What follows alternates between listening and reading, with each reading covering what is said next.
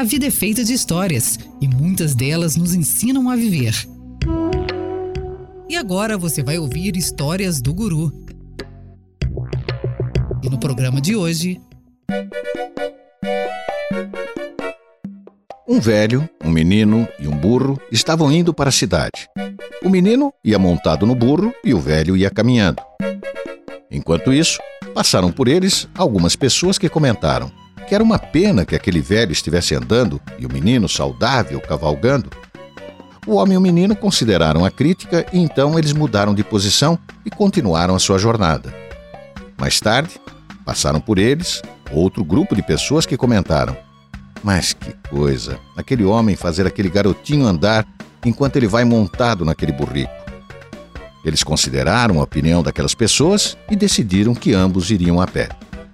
Logo, passaram por eles outras pessoas que achavam ridículo os dois irem andando quando tinham um burro decente para montar.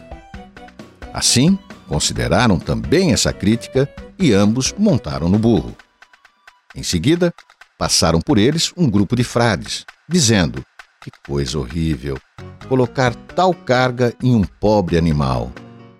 O menino e o homem acharam que provavelmente os frades estavam certos e decidiram carregar o burro.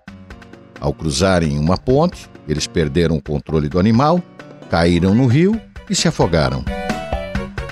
A moral da história? Se você tentar agradar a todos, vai acabar também carregando o seu burro no colo.